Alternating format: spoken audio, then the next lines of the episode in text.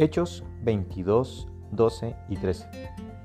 Entonces, uno llamado Ananías, varón piadoso según la ley, que tenía buen testimonio de todos los judíos que allí moraban, vino a mí y acercándose me dijo, hermano Saulo, recibe la vista.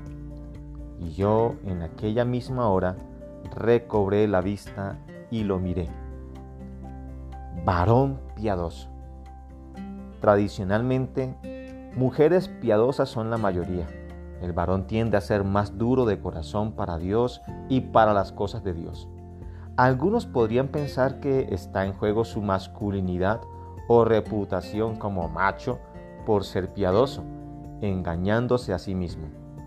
Un varón de verdad es uno que teme a Dios, uno que tiene buen testimonio de los demás, de que es honesto, fiel, trabajador, responsable, servicial, sano, de buen hablar, que ama a su familia y la cuida, que sirve con abnegación a Dios y a los demás. El mundo demanda más varones así, que reflejen a Cristo en todo tiempo y lugar. ¿Conoce usted a un varón de verdad? ¿Uno que sea piadoso?